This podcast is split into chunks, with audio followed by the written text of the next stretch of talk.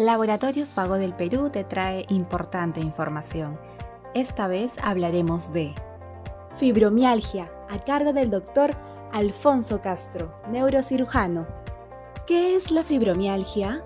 La fibromialgia es una enfermedad en que hay dolor tanto en los músculos como en lo esquelético, que está relacionado con el estrés, con la angustia, con el insomnio y tiene que ver con la depresión. ¿Qué tan frecuente es la fibromialgia en la población peruana?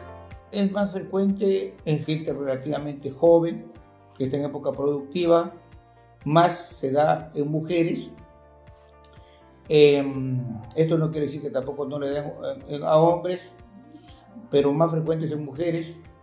Se, se asocia mucho con, con migraña, se asocia mucho con el estrés, y eh, además de esto, se puede decir que un 30%, un 10 a un 30% de la población es que se está quejando de este malestar que, va creciendo en forma acelerada por las circunstancias que estamos viviendo, porque de fondo hay un componente depresivo marcado.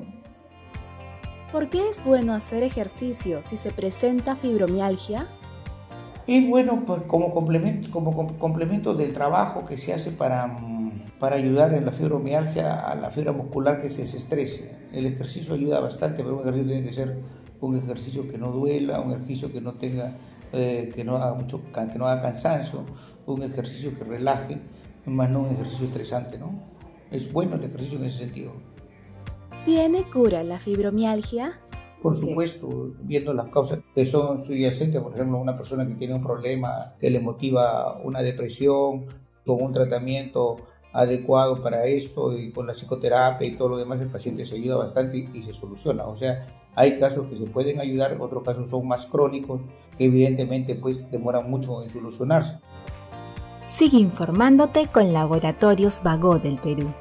Ética al servicio de la salud.